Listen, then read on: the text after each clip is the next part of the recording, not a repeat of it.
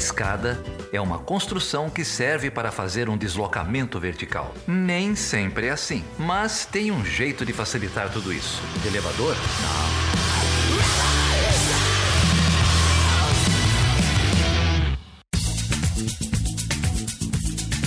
Seja bem-vindo e seja bem-vinda a mais uma edição do Chutando a Escada. O meu nome é Felipe Mendonça. E eu sou o Geraldo Zaran. E hoje, Geraldo, a gente vai falar sobre o que e com quem, bicho? Hoje vai a gente vai falar com a melhor ponte da, da podosfera, cara. eu sou obrigado a concordar. É a única ponte que a gente gosta na podosfera. E quem que é, bicho? É o André Pontes, lá do podcast NDBW, nosso grande amigo já passou aqui várias vezes, já veio aqui com o Ulisses Neto, já veio aqui gravar ao vivo com a gente no nosso episódio número 100. É verdade. É, grande André Pontes, amigão, chamamos ele meio de sopetão em cima da hora. E vocês vão ouvir aí as previsões do pai André para 2020. É verdade. Quem é ouvinte do NBW sabe que esse é um apelido carinhoso. É do André, o pai André, que costuma fazer algumas previsões. Ele trabalha hoje com marketing político, tem uma leitura aí muito atenta e insider, né, do, da corrida eleitoral e das correlações de força hoje dentro do Congresso Nacional. E uma das coisas que o André manja muito, ele vai explicar aí por quê, é a campanha na era digital, não é isso, Geraldo? É, isso mesmo, né? É, ele conta pra gente, ele começou fazendo campanha na internet já há quase 10 anos e acompanhou muita coisa aí, né? 2014, 16, 18. É, então vai bater esse papo aí com a gente, fazendo algumas previsões é, é, força de expressão, né? É, ficou claro, fez muita análise, ficou em cima Uhum. do muro, mas é um episódio bacana. Hein? mas chutou umas escadas é, e fez uma, uma, uma, leitura muito interessante aí do quadro, tanto da, das esquerdas, mas também é, da direita, em grandes centros como São Paulo, Rio, e também falamos um pouquinho sobre a corrida presidencial de 2022. Ele mesmo disse que é um absurdo a gente estar tá falando disso agora, mas infelizmente estamos. Mas, Geraldo, antes a gente ir pro papo, ontem rolou uma parada que, enfim, absurda, né? Como muitas coisas que vêm ocorrendo no Brasil. Você sabe muito bem quem é a Patrícia Campos Mello, não é? Claro, Patrícia, jornalista da Folha de São Paulo, passou um tempo na TV Bandeirantes, já gravou aqui com a gente, Exatamente. já contribuí muita matéria com ela. É, grande amiga aí, minha e do podcast. E do podcast, jornalista premiada. E uma das reportagens, talvez aí mais importantes da Patrícia, é, foi uma que ela publicou em 2018. Você certamente se lembra, chamado Empresários Bancam Campanha contra o PT pelo WhatsApp. É, bom, naquela reportagem ela mostrava ali como que alguns empresários, entre eles o velho da van, é, compravam ali disparo em massa é, pelo WhatsApp é, na campanha presidencial de 2018. Aliás, o Theo André fala bastante como funciona nesse episódio aqui hoje como funciona essa, essa rede aí, né? Como chama? Essas agências que trabalham com disparo em massa de, de material de campanha em corridas eleitorais, como foi aquela que a gente viu em 2018. A Patrícia fez uma longa reportagem cheia de provas, uma reportagem muito interessante, e lá ela dizia que empresários tinham gastado cerca de 12 milhões, inclusive planejavam ali uma grande campanha é, de disparo em massa dias antes ali da, do desfecho do segundo turno. Acontece que ontem, é, na, no âmbito daquela CPMI das fake news no Senado, é, um sujeito que foi um dos contatos né, da Patrícia Campos Melo nessa reportagem que eu acabei de citar, foi lá como testemunha, o sujeito chama Hans River, né? E lá ele fez uma série de ataques à Patrícia, é, ataques baixos mesmo, rasteiros, né? Com insinuações, assediando a jornalista. Enfim, um absurdo atrás de outro. É, e fica claro aí que o Hans cometeu um crime, né? Ele mentiu, estava sob condição de testemunha, né? Então ele mentiu é, no Senado brasileiro e espero que é, ele pague por isso. E eu queria aproveitar então já a abertura desse episódio, deixar aqui toda a minha solidariedade à Patrícia de Campos Melo, que fez uma reportagem cheia de documentos e agora mesmo, enquanto a gente, eu estou falando, ela está publicando esses documentos todos para mostrar o quanto o Hans River é um mentiroso e espero que ele responda judicialmente pelo, pelo, pelo assédio que ele cometeu hoje em público, em pleno Senado brasileiro, mas também que ele pague pelas outras inúmeras mentiras que ele, que ele acabou verbalizando ali. Então, um chute na escada do Hans e toda a minha solidariedade a, Patrícia Campos Melo. Eu, a gente, enfim, a gente só pode ser solidário, né? A Patrícia sofreu muito em 2018 durante as eleições, assim que ela publicou aquela matéria, foi ameaçada, estava tá, sendo processada, inclusive na, na época que a gente gravou o programa aqui, ela pediu para não falar disso porque tinha processo correndo na justiça, está sendo assediada aí de todo lado, jornalista renomadíssima, vencedora de muitos prêmios e que não é leviana, né? É, então tá na hora dessa turma aí parar de fazer ataque leviano contra gente que trabalha sério, contra gente que faz apuração. Isso não é achismo, isso não é fake news, isso é apuração, é matéria. É, e a Patrícia e a Folha estão rebatendo da melhor maneira maneira que é a maneira que eles sabem, que é com evidências, que é com provas, que é com apuração. É, então, toda a nossa solidariedade aí a tudo que ela vem sofrendo e que é, alguma coisa seja feita, né? A gente está cansado no país de ver essas acusações, ver essas acusações serem desmentidas e nada ser feito, né? Nenhuma atitude ser tomada, ninguém ser penalizado. Está na hora dessa turma começar a ser punida. É verdade. Patrícia, você é uma inspiração pra gente. É, fique firme aí. vamos lá, segue o jogo. A gente precisa de repórteres e de reportagens corajosas como as que você produz. Então, Geraldo, já que a gente está falando do WhatsApp, ainda bem que a gente tem aqui hoje o André, que coincidentemente vem aqui e fala também um pouco sobre como funciona essas redes né, de disparo em massa. É essa mesma rede que a Patrícia ajudou a desnudar na matéria dela. Então fique até o fim, que eu tenho certeza que você vai aprender bastante. E ainda bem que a gente tem o nosso próprio grupo de WhatsApp lá dos apoiadores do Chutando a Escada. Fake news. Que não... que não tem fake news, que tem muita apuração também, acompanhamento. Cada hora eu aprendo um negócio novo lá. É, e se você quiser apoiar a continuidade desse projeto, entra lá em chutandoescada.com.br barra apoio. É, olha lá as nossas campanhas de apoio no Padrim. Olha lá as nossas campanhas de apoio no Patreon, no Catarse e no PicPay. Você pode começar contribuindo a partir de dois reais. É, a gente sempre lê aqui os nomes dos novos apoiadores. E essa semana, quem veio aqui participar do, do apoio ao Chutando a Escada foi o Tiago de Assis Teixeira e a Marluce Braga Martins. Muito obrigado, Tiago. Muito obrigado, Marluce. E vocês podem falar com a gente em todas as redes sociais, como Chutando a Escada, no Instagram, no Facebook, no Twitter, é, sempre como arroba Chutando a Escada, no nosso site, chutandoescada.com.br, deixa lá um comentário no post, ou no e-mail, perguntas arroba chutandoescada.com.br. Então é isso aí, apoie esse projeto ou outro projeto. Não deixe de apo apoiar um projeto de divulgação científica, né? Não precisa ser o Chutando a Escada. Se for, ótimo, agradeço. Mas existem outros tantos projetos de divulgação científica aí em inúmeras áreas que dependem de contribuintes, de apoiadores, de madrinhas, de padrinhos como, como você aí, ouvinte. Então, procure aí projetos, a gente mesmo tem muitos para indicar, mas sem mais delongas, vamos ouvir o, as previsões do Pai André, ou Geraldo? Previsões do Pai André para 2020. Então, com vocês, o grande André Pontes, direto do podcast Nós Brigamos no Ar. Sou só La La Land querendo apagar nosso brilho moonlight. São só cientistas políticos formados no WhatsApp.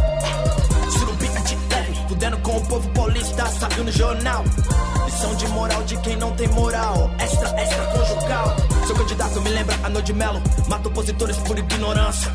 Seu candidato me lembra Fernando Collor. Não para de pensar na sua poupança. No desespero de um time se ataque. O crack é o gandula. Mata leão no Brasil é mamão, por aqui o difícil é explicar pra mula. Amigo íntimo de Eduardo Cunha. Hoje a bandido, nacionalista que bate continência pra bandeira dos Estados Unidos. Liberdade bárbara querendo, só vejo meu povo sendo atingido. Eles dizem falar em nome de Jesus, mas nos matam com ódio de anjos caídos. Homens de bem burro, elogiam torturador. Homens de bem burro. Se dizem em nome do Senhor, só se for de engenho. Já vejo eles nesse ano batendo na mulher no quarto. Comemorando a virada de 2018 pra 1964. Hip Brasil! Seu ultra nunca foi brilhante, é só um estuprador nazista. Que carrega o diabo no semblante, ouvinda, onde não tem pai.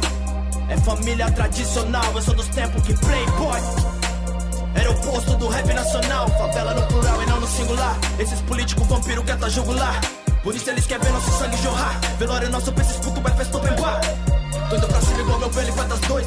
Eles pra baixo tipo tema após a morte. Tô indo pra cima igual meu velho e das dois. Eles pra baixo tipo tema após a morte. Tô indo pra cima igual meu velho e das dois.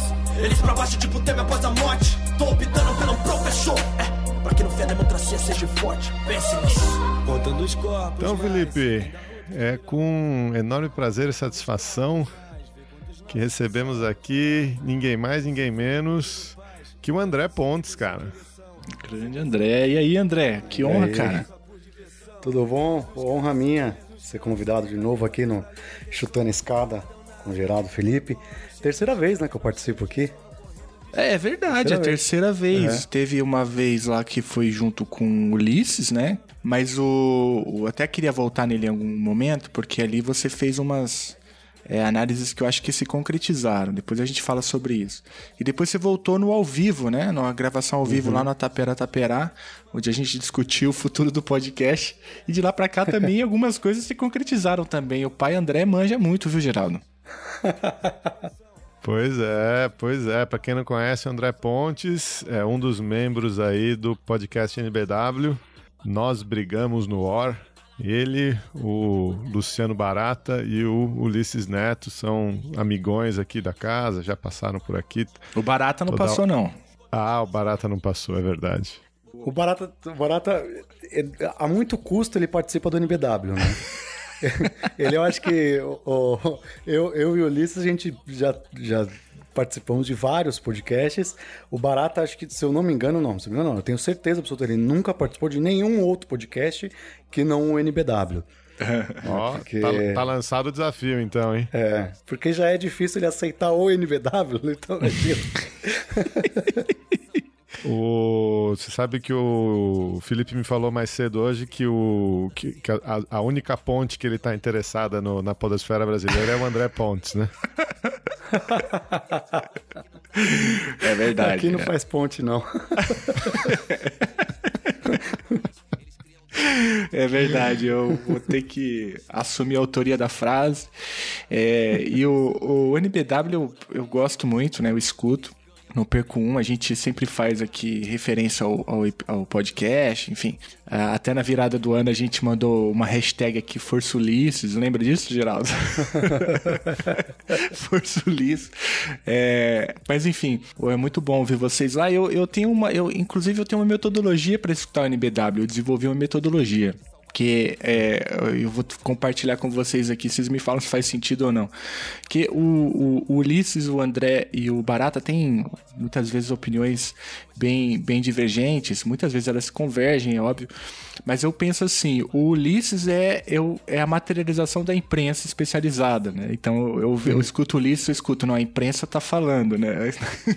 o André é o, é o establishment falando ali, não, não que você seja defensor dele, mas do ponto de vista da lógica, né? Olha, os caras funcionam assim, a lógica é essa, eles estão pensando nisso, eles estão pensando uhum. nesse tabuleiro, a, a, jogada tá nesse, nessa, nessa direção.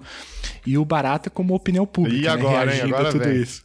O barato é opinião pública, né? Opinião pública é. lendo tudo isso e fala, porra, mas que que é isso, cara? Não podia ser assim, eu tô...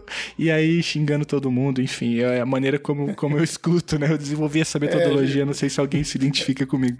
A gente brinca que é o, o, o Ulisses é o apresentador, eu fico ali junto com o Ulisses e o Barato é o ouvinte que participa. muito bom, muito bom. Ai, ai. Mas olha só, por, sem querer, é, eu tô olhando aqui, o, o André também sempre vem no começo do ano, né? Porque ah, o, é, o primeiro programa que a gente gravou lá em 2018 foi em fevereiro. O, o programa número 100 que a gente gravou ao vivo lá no Tapera foi em março. E agora é fevereiro de novo, né? Tem então um é, é, sempre começo do ano a gente que a gente pode inaugurar aqui essa tradição das previsões é. do Pai André. Começa com a previsão para o ano aí.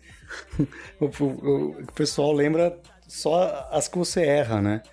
É, no meu caso é que de 10 eu errei 9. Então faz todo sentido lembrarem. Né? Eu, eu, eu, eu, martelei até o dia, até o dia da eleição eu martelei. O Trump não ganha a eleição. É, até, foi o único até, errou, o, né? até o dia do primeiro turno eu falei, o Bolsonaro não ganha essa eleição. e, e até o dia do, do, da eleição, do referendo eu falei, o Brexit não vai sair de jeito nenhum. Só que não.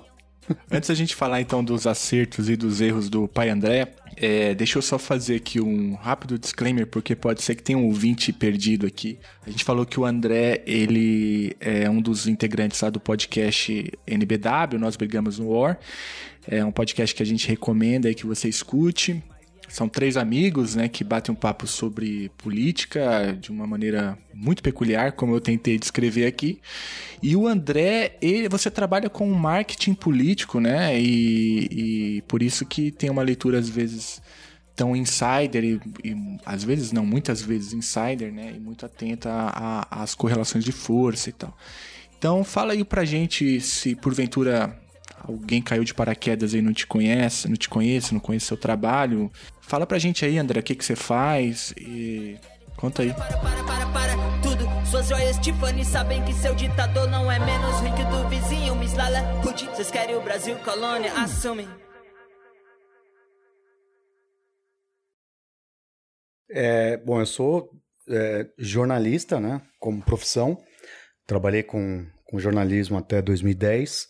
Eu sempre é, eu, sempre brinco que eu, eu no jornalismo eu, eu, eu cheguei no, no, no, num ponto que eu fui é, editor de política da Veja. E ali foi meu ponto mais alto e mais sujo também no, na carreira. E aí, como não dava para sujar mais, aí eu fui pro marketing político, né? Sujeira, vambora. mas, é, mas isso é sempre uma brincadeira, porque na época que eu trabalhei na Veja, é, era um ambiente controlável é. Pelo menos para se trabalhar. E, mas enfim, aí 2010, hoje, esse ano, e agora que eu, que eu fui falar, falando com vocês, que, que me ocorreu isso. Esse ano vai fazer 10 anos que eu, que eu tô no marketing político. Eu saí da, da, da Veja na época para o marketing político em 2010 para fazer uma campanha. E tô desde então. É, comecei em 2010 trabalhando com internet, em campanha, ainda, ainda como jornalismo, eu fazia. É, o, a, porque em campanha eleitoral você tem o jornalismo, né? A, a, ainda. Hoje em dia, muito menos, mas naquela época tinha mais. É, então, você, eu era um jornalista montando a estratégia da internet para um candidato ao governo de São Paulo é, porque era a primeira campanha que se falava de internet no, no, Brasil, porque a primeira campanha que existiu realmente a internet em campanha foi do Obama lá em 2008, 2009, né? Então, é, 2010, quando chega São Paulo, vamos ter essa campanha é, com, com internet. E aí não, não existiu, não, não fez efeito nenhum a internet aqui, por vários motivos. O motivo do, do, do, Obama ter dado certo não era por causa de um website, era por causa do, do da criação ali é, pioneira de Big Data, microtarget, etc. Né? Em 2010, então, não funciona isso de internet, não chegou a internet. Em 2012, eu saio dessa área de internet, começo já a coordenar campanhas no on e off e 2014 também, 2016. Aí 2016 eu vou para a área de internet, porque aí começa mesmo a, a entrada real de internet no, no, no, campo eleitoral brasileiro, que aí eu estou falando de, de redes de WhatsApp, redes de Facebook e também os, os microtargets e identificação de, de pontos para você fazer campanha, né? E, e aí eu começo a me especializar nessa área também, e, e aí tô nesse caminho até hoje. mas eu, eu é, hoje eu, sou, eu faço estratégia geral, não, não só internet. É, faço televisão, rádio e internet, é o, é o todo da campanha. Né? Bom, André, você falou das previsões que você errou aí, mas eu lembro que em 2018 é, a gente gravou um programa muito cedo no ano, né? É, tava ali no governo Temer ainda. E, e, a preocupação lá era a reforma da Previdência, né, no comecinho do ano. É, e tanto você e o Ulisses cravaram que cravaram, não ia sair. Né? Uhum. É, não ia sair, enfim, vinha vinha Copa, vinha isso, vinha aquilo, depois vinha eleição, vocês falaram não vai sair, não vai sair, não vai sair, não saiu mesmo, né? Essa vocês Sim. acertaram na cabeça. E é. depois saiu, né? Enfim, é, esse ano aí tivemos a, uma reforma até um pouco parecida, né? Enfim, não, não sei se mudou tanta coisa daquela proposta lá do Temer, alguns pontos do Guedes caíram e tal. É, notadamente a, a capitalização, né? Que ele não conseguiu. É, mas é, crescendo aí, né? Apoio, se apoiando aí nesse seu histórico é, positivo, é, o que, que, você acha que é a agenda do Congresso para esse ano, cara? A gente teve um ano de embate do, do Bolsonaro com o Rodrigo Maia. O que, que você acha aí que a gente pode esperar para 2020? Cara, a gente tem um ano que é muito complicado, porque assim como foi 2018, é, 2020 também é um ano eleitoral. Então, aquela a, a reforma da Previdência 2018 ela não passou por, por alguns motivos. Ela não passou porque seria um ano eleitoral, então os, os, os deputados não iam aprovar uma pauta que era é, de, de ampla rejeição pública, não tinha um apoio popular à pauta. Então, é, deputados que se candidatam a prefeito, etc., não iam. É, na época, 2018, eles seriam candidatos à reeleição a deputado federal ou ao governo, né? Então, eles não, não entrariam com colocar, em risco o nome deles aprovando uma pauta dessa que era impopular e também não foi aprovada por causa do, do escândalo da JBS, e quando cai o escândalo da JBS, o Temer teve que usar todo o dinheiro que ele teria de emendas para para segurar para segurar os votos desses deputados, ele teve que fazer para segurar ele mesmo lá no, no na presidência, né? Para ele não sofrer o impeachment. Então ele gasta todo o dinheiro dele. Neste ano, se a reforma da Previdência fosse é, em 2020, eu já não, não apostaria que ela não passaria. Eu diria que ela passaria, mesmo com o governo não colocando dinheiro lá. Se bem que ele colocou dinheiro para ela passar. Mas porque nós temos um Congresso remodelado. É um Congresso com deputados mais, é, é, mais conservadores, mais para esse lado, que aprovariam a, a, reforma da Previdência, como aprovaram. Não era o caso do, do, do Congresso de 2018. Então, a, a gente tem agora uma pauta que, que se fala muito, que vai ser colocada nessa, nesse ano, que, seriam, que seria a reforma tributária, tudo. A questão é até que ponto o Maia está a fim de colocar isso para frente. Porque nós vimos já em 2019 que o, temos dois governos no país hoje, que um é o governo do presidente Bolsonaro, que é um governo de falar bosta pra caralho, e temos um outro governo que é o do, do Rodrigo Maia, que vai aprovando as coisas que ele está afim de aprovar lá dentro. Ele tem, o Maia tem o Congresso junto com ele. Nada foi aprovado, ou para não falar nada, mas poucas coisas foram aprovadas em 2019 que o, que o, o Bolsonaro estava afim de aprovar. A reforma da Previdência foi aprovada porque o Congresso estava afim de aprovar, porque era a pauta do, do Rodrigo Maia. Né? É, a, depois a, a pauta agora da, da Justiça, a, a, a pasta crime lá, foi aprovada porque o Maia estava afim de aprovar aquela lá, não é a do Bolsonaro que eles estão que estão aprovando.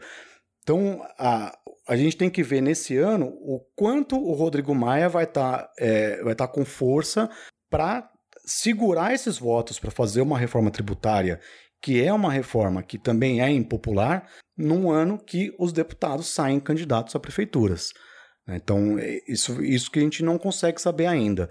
Isso e vai depender muito. Não, não dá para dizer como vai ser o ano do, do Congresso hoje, porque é, é de muita definição justamente por causa da campanha eleitoral.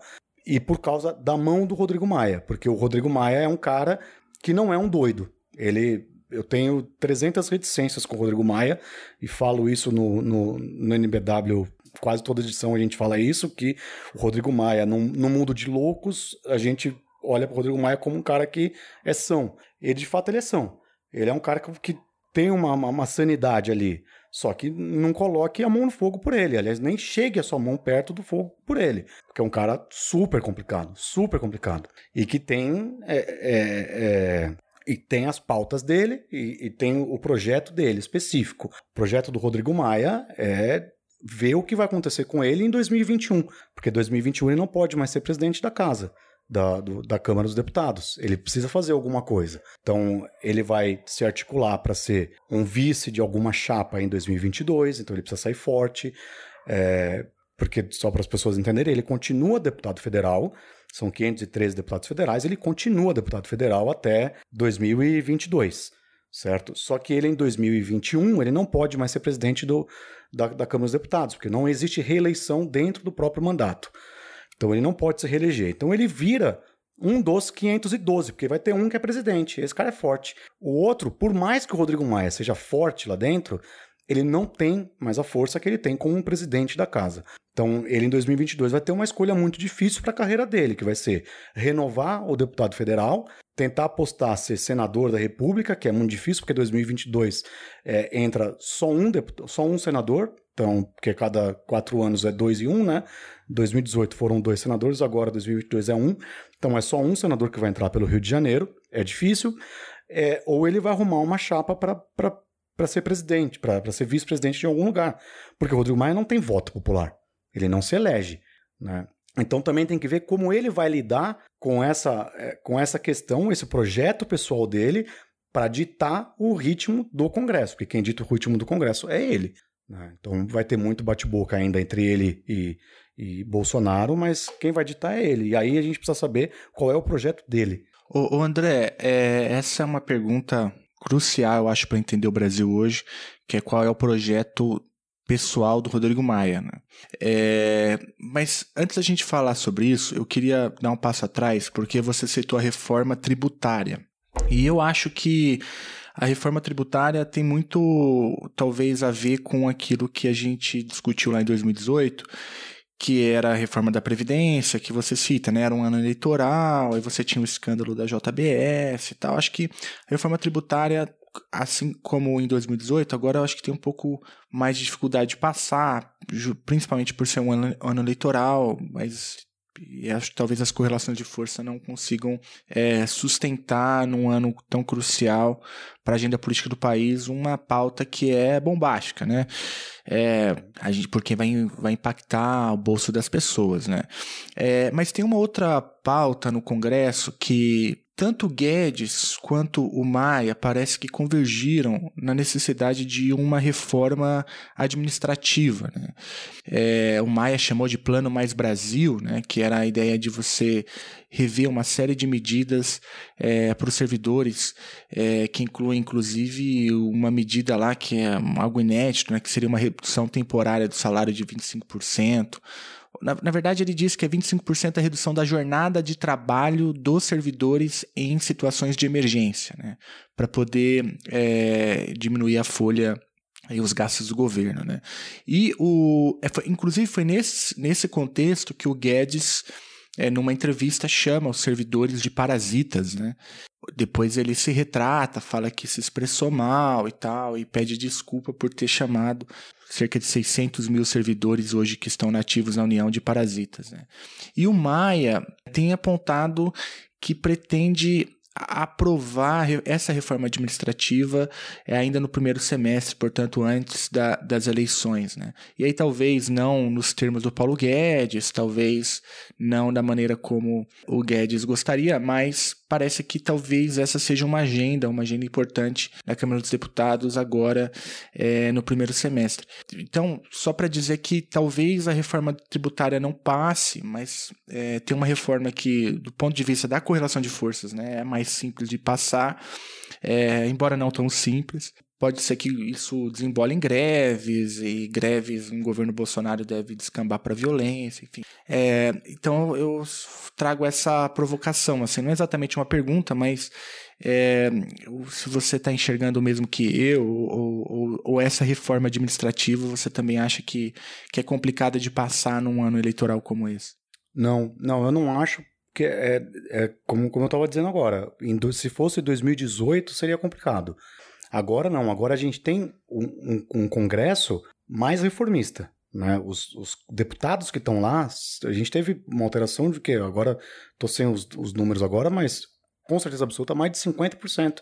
Foram, acho que 57%, 60% de, de trocas de mandato de pessoas novas no Congresso. E é, nós temos hoje um Congresso reformista. É, temos que lembrar que a reforma trabalhista, que é uma reforma extremamente impopular, foi aprovada em 2018 com o Rodrigo Maia como presidente da, da Câmara dos Deputados. O Rodrigo Maia é reformista. É, as pessoas falam, por que, que, o, que, o, que o Bolsonaro não sofreu impeachment até agora? Por quê? É, razões para ter um impeachment dele já, já tivemos muito maiores do que uma pedelada fiscal da, da Dilma, certo? Muito maiores. É, por que, que ele não, não, não, é, é não entra, pelo menos não, não, não existe um processo de impeachment com ele? Porque enquanto ele está fazendo todas as baboseiras lá, o Congresso está reformando, o Congresso está trabalhando. E está trabalhando do jeito que o Rodrigo Maia quer que trabalhe. Então, é, temos o, hoje no Brasil, temos um presidente, Bolsonaro, e temos um, um que estão chamando de Maia parlamentarismo, sabe? É, que é o parlamentarismo do Maia, que é, é do jeito que ele quer que, que funcione. E está funcionando do jeito que ele quer, para ele, para o projeto dele. Ele não tem medo de reforma, ele é reformista, então eu não duvido dele colocar essa reforma administrativa mesmo, é, cortando algumas arestas para não ficar tão feio a, a, a, vistas públicas da população, mas ele convence o, o, o os deputados. Os deputados precisam de dinheiro de emenda, todo mundo precisa lá desse dinheiro de emenda, ainda mais no ano eleitoral. Ele fazendo, ele entrando num acordo com o, o Paulo Guedes, o governo federal manda esse dinheiro de emenda para lá e está tudo feito. A cama está feita. É, e eu acho que ainda mais porque não, não é, a reforma administrativa não é um tema tão. Mesmo a reforma tributária, né?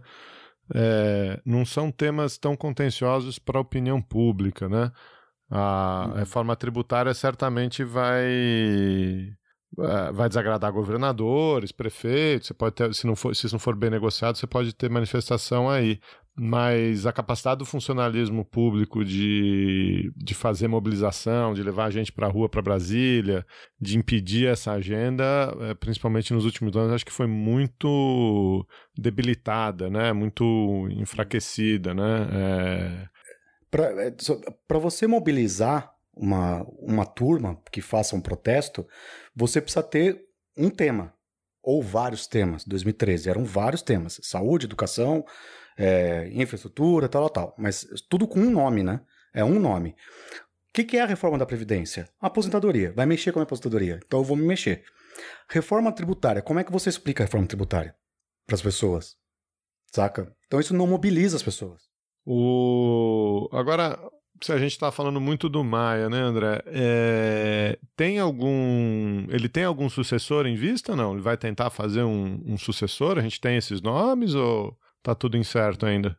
Acho que começa a passar ali pela, por conversas da, nessa eleição agora municipal, nas eleições municipais, com quem o DEM vai se, se formar mais chapas, porque o DEM vai formar chapa com todo mundo. Cada cidade é uma chapa que se forma. São 4 mil e poucas cidades, né? 5 mil cidades. Então, cada cidadezinha tem uma chapa diferente. Mas Sim. onde o DEM vai ter mais chapas formadas, quem vai ser o grande parceiro dele, vai indicar mais ou menos onde o DEM vai estar em 2022. E aí, onde o DEM vai estar em 2022 é onde vai estar o Rodrigo Maia em 2022. E aí já tem, aí começa a fazer acertos para colocar uma pessoa desse partido que está coligado para se encaixar ali na, como presidente da, da Câmara dos Deputados em 2021. Né? E alguma chance dele querer concorrer a prefeito do Rio? Acho que não, ele não é besta. Ele perde, né? Eu acho que não. É, ele tem, tem aquela vantagem, porque se ele concorrer a, a prefeito do Rio de Janeiro, ele, Ele perdendo do a mandato, eleição, né? ele volta para o deputado federal. É, mas eu acho que ele não, não faria isso. Ele, ele é um cara que está muito forte na. Ele, ele tem um nome muito, em muita evidência no país hoje, como nome, mas ele não tem voto. E ele não vai arriscar esse nome nacional dele numa prefeitura. né? Sabendo que é muito complicado a prefeitura do Rio de Janeiro. Uma prefeitura que, que envolve é, votos de milícia, que envolve votos evangélicos, ah, tem uma esquerda é, feroz ali com, com freixo.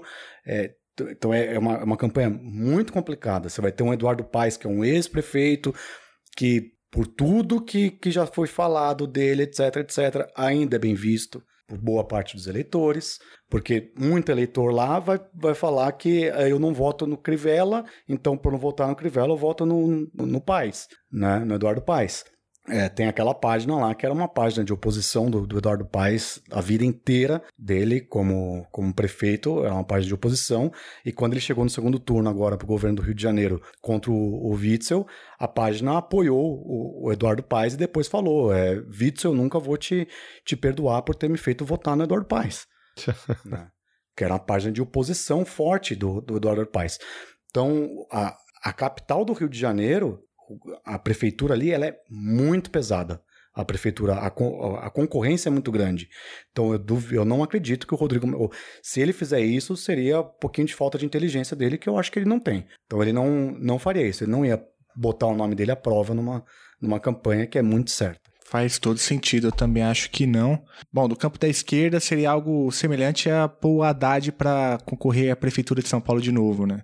Cê- exato. Você é- é- queima o exato. nome, né? Você, você queima, você só vai queimar, porque não vai ganhar. Você só vai queimar.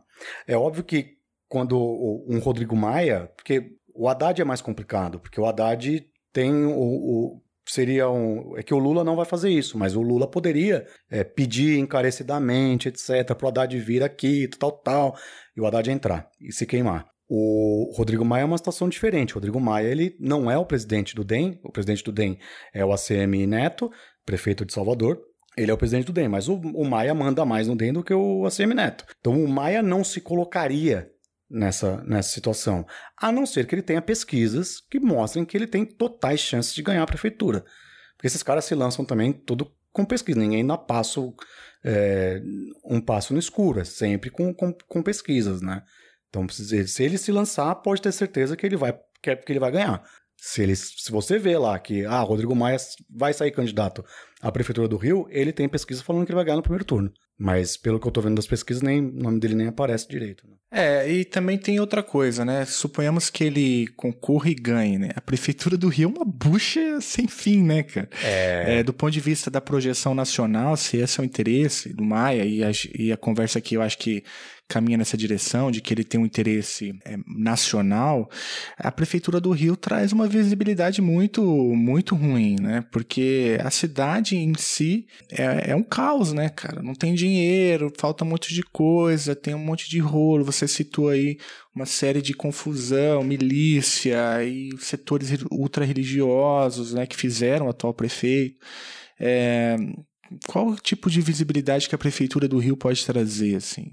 Enfim. É quando. É que é- tem uma coisa que assim, a, a prefeitura, o- os prefeitos, eles são os síndicos, né? Da cidade. Você, qualquer coisa que acontece na cidade, você culpa o prefeito. Ele é verdadeiramente o síndico da cidade. A- a- as pessoas, a, a população no geral, no geral, e estamos falando de Brasil, né? Ali o Brasil geralzão, ele não consegue identificar se o problema que está ali na rua dele, se aquele problema é do prefeito, do governador ou do presidente. Ele não consegue identificar qual é o problema. E a culpa é do prefeito. Sempre mais fácil culpar o prefeito. É, se, o, se o seu mercado tá com. Se o tomate está mais caro, a culpa. é, o brasileiro, no geral, culpa o presidente. Se faltou luz ou se eu fui assaltado na, na minha rua, a culpa é do prefeito. Se caiu a árvore, a culpa é do prefeito. Se tem um buraco na minha rua, a culpa é do prefeito. É, o governador, ninguém faz a menor ideia. O governador, ninguém faz ideia do que ele faz. Ninguém faz ideia. E ninguém culpa o governador. Por isso que existe reeleição mais fácil no governo né, do- dos estados. Agora, a prefeitura, justamente por você ser o síndico, ela é muito caótica para você ser o prefeito. Você ser o prefeito é sempre muito problemático.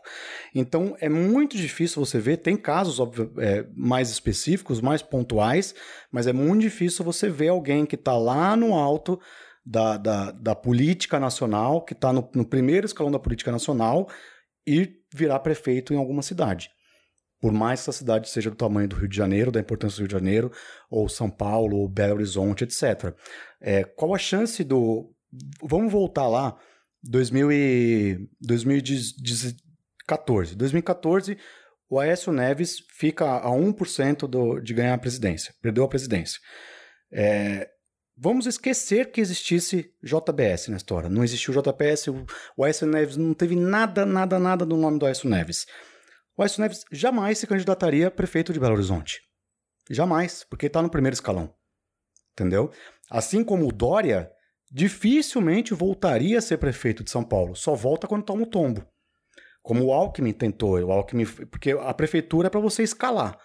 Então você começa prefeito de grandes capitais. Você começa prefeito, você vira governador do, do estado, aí de governador você vai virar um senador forte, ou você vai tentar galgar lá na presidência, uma candidatura à presidência.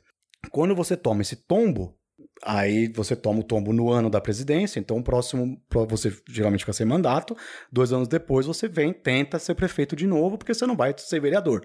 Então o cara volta para a prefeitura, aí, aí dois, passa dois anos, ele vai subindo de novo na vida ali, tenta governo, etc., ou tenta um Senado. Então esses caras, quando eles chegam no Senado ou num deputado federal do tamanho que é hoje um Rodrigo Maia, é muito difícil ele voltar para ser é, prefeito. Um exemplo é um nome que eu acabei de citar agora, o ACM Neto. O ACM Neto, quando ele era deputado federal, ele era um deputado federal atuante. Era falado o nome dele, muito bem falado. É, ele sempre estava dando entrevistas, etc. Aí ele vai para a prefeitura de Salvador. Ele é reeleito em Salvador. Ele está cumprindo o segundo mandato dele esse ano, termina o segundo mandato dele lá.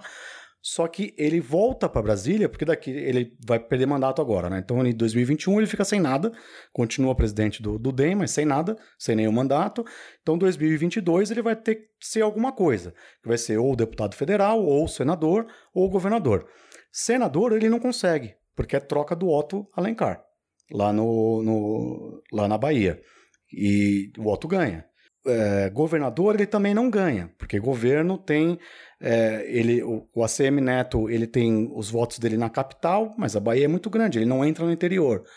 Então ele vai, tudo indica que ele vai voltar a ser deputado federal. Só que ele volta menor do que ele saiu.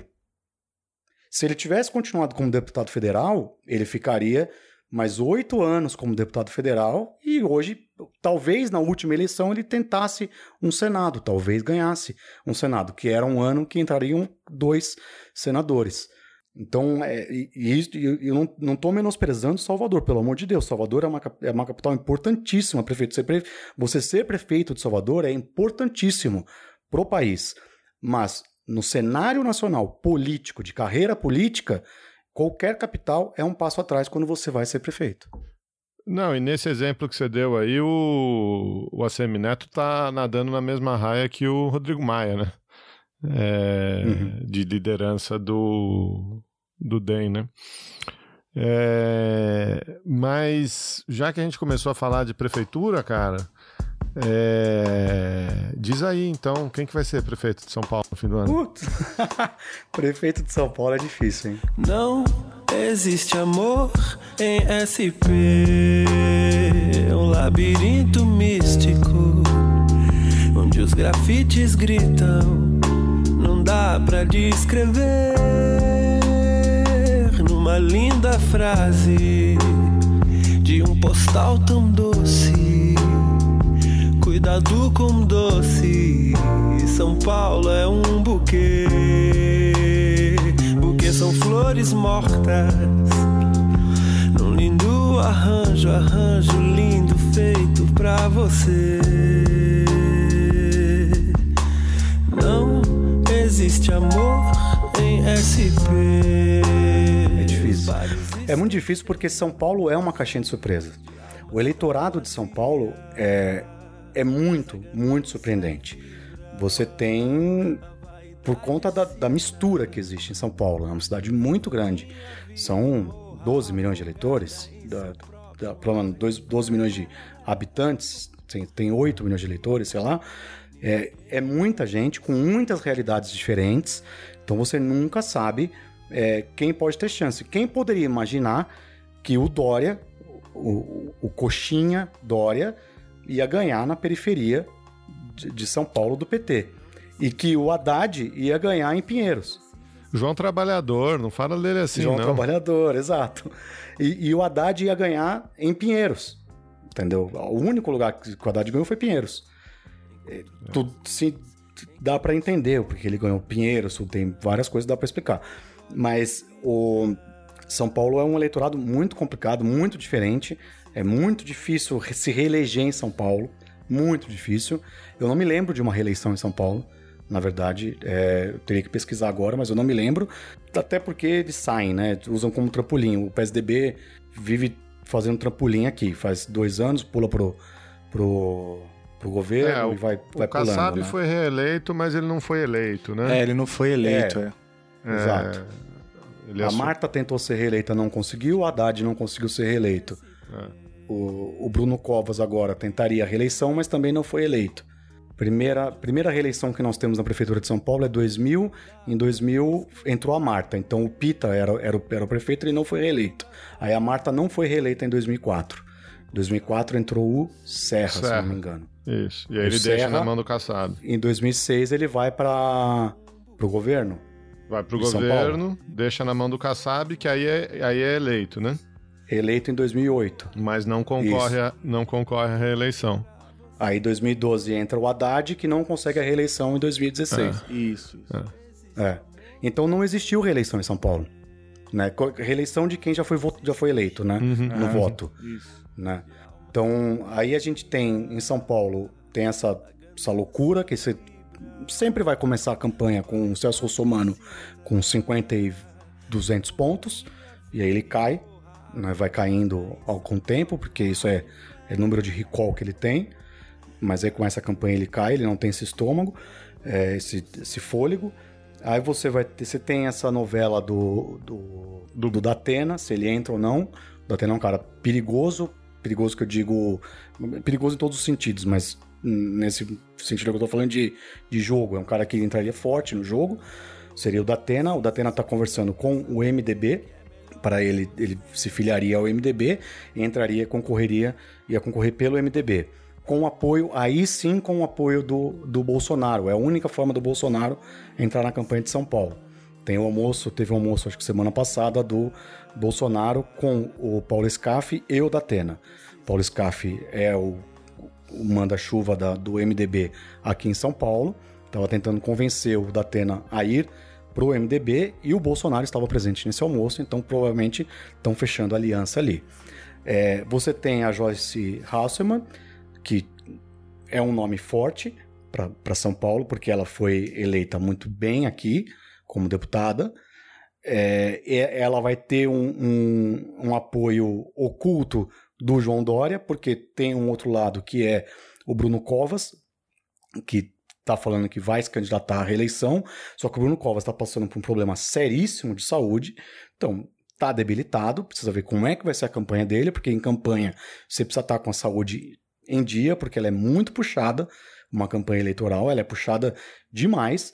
Eu sempre comento aqui que eu, eu quando eu trabalho em campanha, campanhas são quatro meses trabalhando 24 horas por dia, sete dias por semana. É, literalmente, você trabalha quase. Você, não vou falar 24 horas porque eu durmo 4 horas por dia. Então, 20 horas por dia você trabalha de segunda a segunda-feira numa campanha. O candidato, ele trabalha 22 horas. Ele dorme duas só. E, e dorme no carro, indo para outro lugar, para outro evento, para outra comício, para não sei o quê. E sempre tá, tem que estar tá com a cara boa para andar e fazer caminhada e, e dar mão e cumprimenta e fala, fala, fala, fala, fala em comício. Aí depois tem reunião partidária para fechar com o vereador, etc. É muito estressante uma campanha eleitoral para o candidato. Muito estressante. E a pessoa tem que estar tá com a saúde em dia. Então precisa ver se se o Bruno Covas vai estar tá com a saúde em dia para aguentar uma campanha. Precisa ver qual vai ser a reação da, do eleitor de São Paulo, do eleitorado de São Paulo, em relação a colocar mais quatro anos do Bruno Covas, que está com a saúde debilitada, que as pessoas não sabem como é que ele vai estar tá no ano que ele assumir o mandato de novo para mais três anos. Quem vai ser o vice do Bruno Covas? Isso vai ser muito importante, vai ser muito questionado. Como é que os, como é que os candidatos vão lidar com o Bruno Covas dentro da campanha? Vão falar da saúde dele ou não? Vão respeitar essa parte? É, os candidatos podem não falar, mas e as redes de ataques dos candidatos? Obviamente vão falar, vão espalhar. Então o Bruno Covas é um cara que tem seríssimos problemas para enfrentar nessa campanha eleitoral. Mas o Dória precisa que o cara que ele apoiar ganhe. Porque o Dória precisa fazer o candidato dele na capital paulista. Se o Dória tem pretensões em 2022, ele tem que ganhar na casa dele. Ele não pode perder na capital paulista. Ele tem que ganhar. Ele tem que ganhar em São José do Rio Preto, que é uma cidade é, fortíssima. Em São Paulo, tem que ganhar em Ribeirão Preto, tem que ganhar em Santos, tem que ganhar Campinas. Ele tem que fazer candidatos em pontos chaves do estado de São Paulo para mostrar que ele tem força em São Paulo em 2022.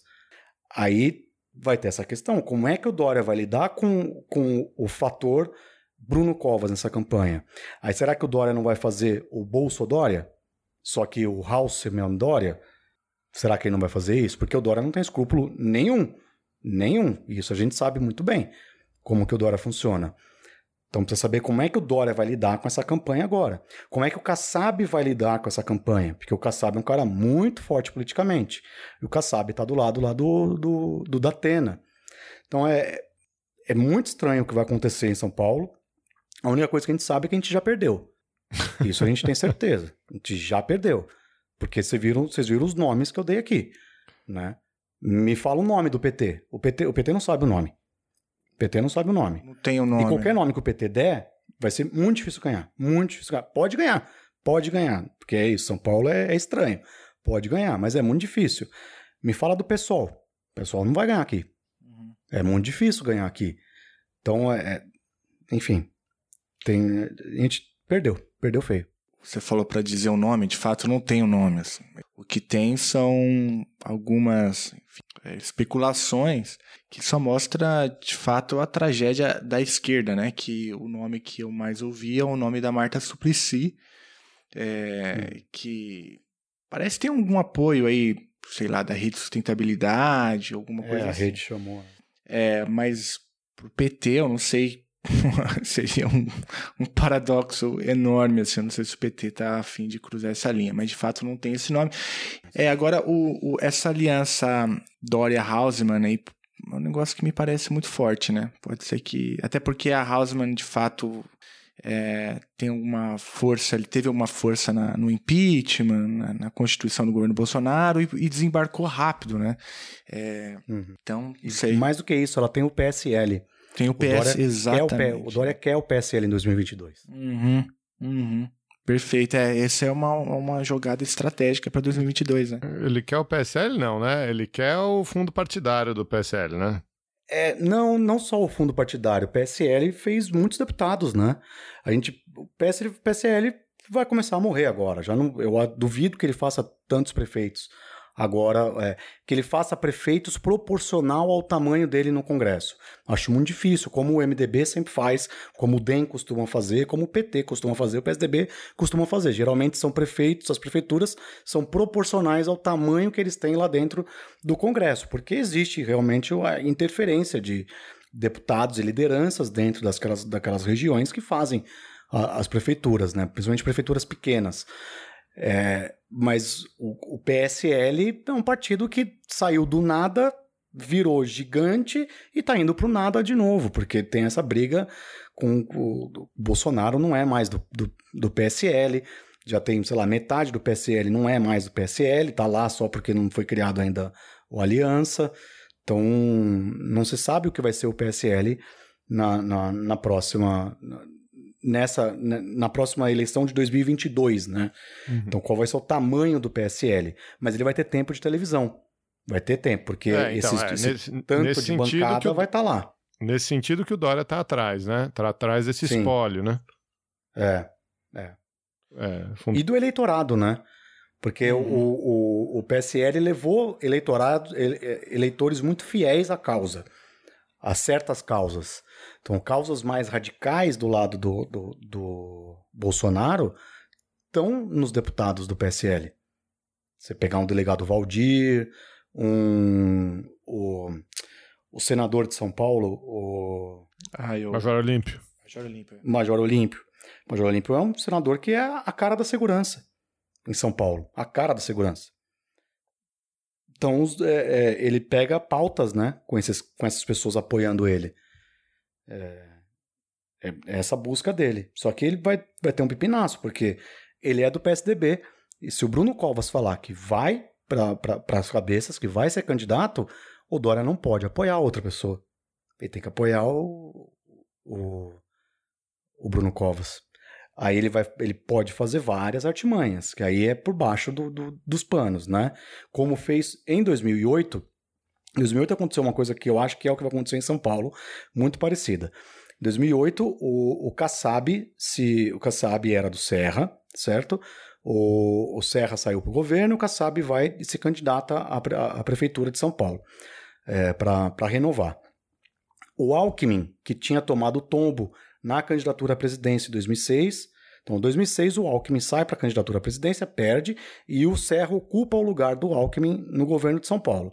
O Alckmin vem para a candidatura no, à prefeitura de São Paulo, para voltar a galgar o caminho para chegar ao governo de São Paulo. É, o nome natural para o Serra apoiar seria o Alckmin, que é do PSDB, é mesmo, mesmo partido. Mas o Serra fala que apoia o, o Alckmin, fala que apoia o Alckmin, mas por baixo do tapete está apoiando o, Kassab. Ele pagou a campanha do Kassab. Ele deu as verbas para o Kassab fazer. Ele articulou com secretários é, para o Kassab ser eleito. Articulou com vereadores para o Kassab ser eleito. O Alckmin não chegou nem no segundo turno naquela campanha. Em 2010 foi eleito, acho se eu não me engano, no primeiro turno o governo de São Paulo. Ou se não foi no primeiro turno, ganhou no segundo turno de lavada. Mas acho que ele ganhou do Mercadante no primeiro turno aqui, 2010. Foi, foi o então, primeiro turno, sim. o, é, no primeiro turno. Então você vê ele. Ele sequer foi para o segundo turno na Prefeitura de São Paulo. Mas dois anos depois ele ganha o Estado de São Paulo no primeiro turno. E, mas a gente tem um caso interessante ali, que é o Serra, que era o governador de São Paulo, precisava apoiar o candidato do PSDB à prefeitura. Ele apoia no nome, mas não sobe no palanque, não evita fazer vídeo para televisão, etc. E nos bastidores está articulando para o Kassab. Acho que vai ser isso que o Dória vai fazer. O Dória vai falar para todo mundo que ele apoia o, o, o, Bruno, Bruno Covas, mas vai evitar pa- aparecer na televisão, vai evitar subir em palanque e por baixo do- do- do- dos panos vai articular para Joyce ser, a, ser a, a, a cam- a campeã. A, a campeã. A, a, Eleita. a- A vencedora, a, eleita. candidata. é, vencedora. Ah, muito interessante. É, anotem aí, ouvintes. É mais uma previsão do pai André. Eu acho que é uma previsão muito plausível, inclusive. Você está ouvindo Chutando a Escada, um podcast de política internacional e divulgação científica em relações internacionais. Para apoiar este projeto, acesse chutandoaescada.com.br barra apoio.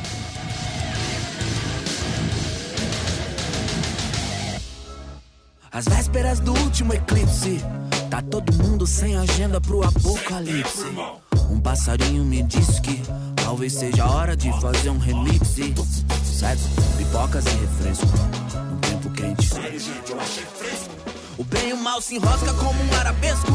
É desesperador como sorbulesco. O que será das árvores, dos amores, do brilho límpido das águas das nascentes?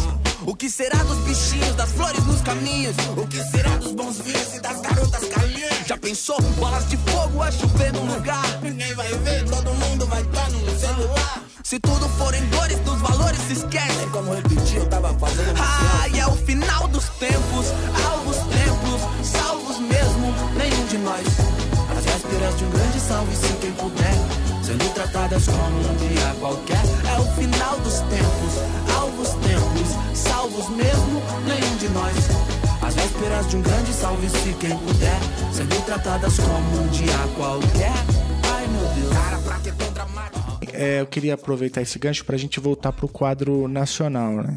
Porque a corrida para 2022 ela também ela tá bem, bem, bem forte, né? Inclusive as eleições desse ano, como a gente discutia há pouco, ela tem muito a ver também com 2022, né? A aproximação, por exemplo, do Dória com a Hausmann tem a ver com 2022. É, o, o Itzel também, ali no Rio, então parece que é, e agora outros nomes se colocando, né? Tem o, o, Luciano Huck, que parece que, que vai agora, tem toda uma jornada do herói ali, tem toda uma, uma, uma, uma narrativa sendo construída já há muito tempo, desde 2018, né? Mas parece que agora ele, ele assumiu, não sei. É, é, tem, tem o Maia, que a gente não sabe muito bem, é, que a gente discutia também lá no início do papo. Tem o Moro, né? Que parece que também se movimenta nesse sentido, e aí a gente escuta é, algumas é, hipóteses de que talvez ele, ele seja o próximo indicado para o Supremo, justamente para tirá-lo da corrida né, de 2022, que até então é, ele, tinha, ele, ele foi.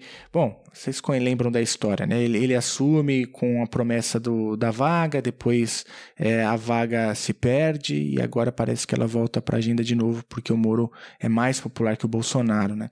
Enfim, eu estou trazendo esses elementos para te ouvir então um pouco sobre a sua visão é, para a corrida presidencial em 2022, como que você tem visto aí é, essas movimentações no tabuleiro.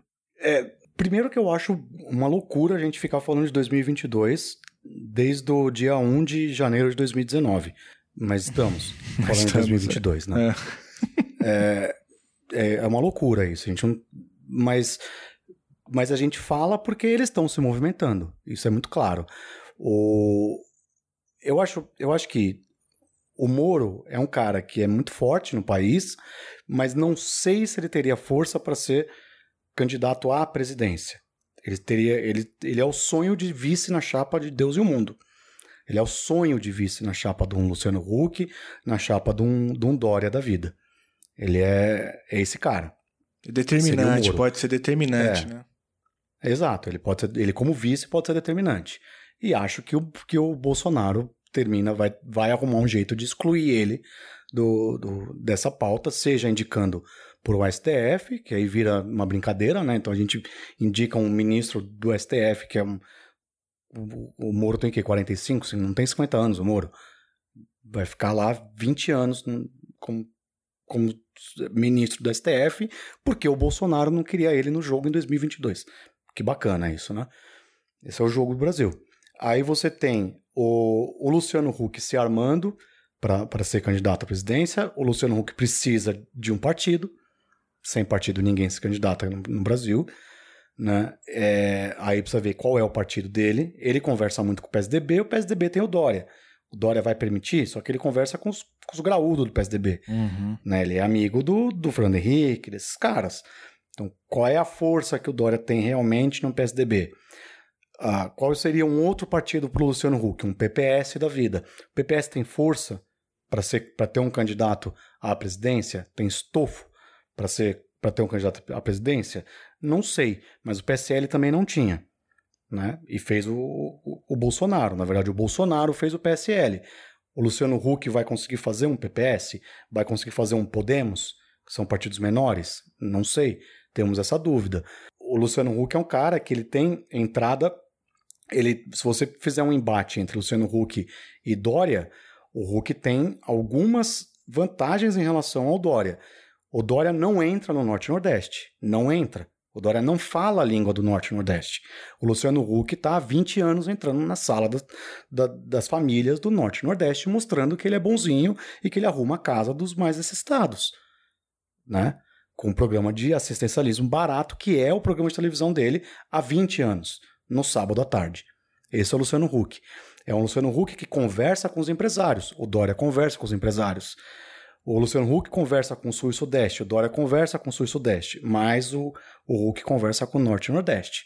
Tem essa vantagem. Mas o, o, o Dória tem a vantagem de ter um partido como um PSDB, que, por mais esfacelado que esteja hoje, é um partido que tem nome. Já teve presidente da República, foi protagonista, protagonista de campanhas ele, de campanhas da presidência da República até a pífia campanha do Alckmin de 2018.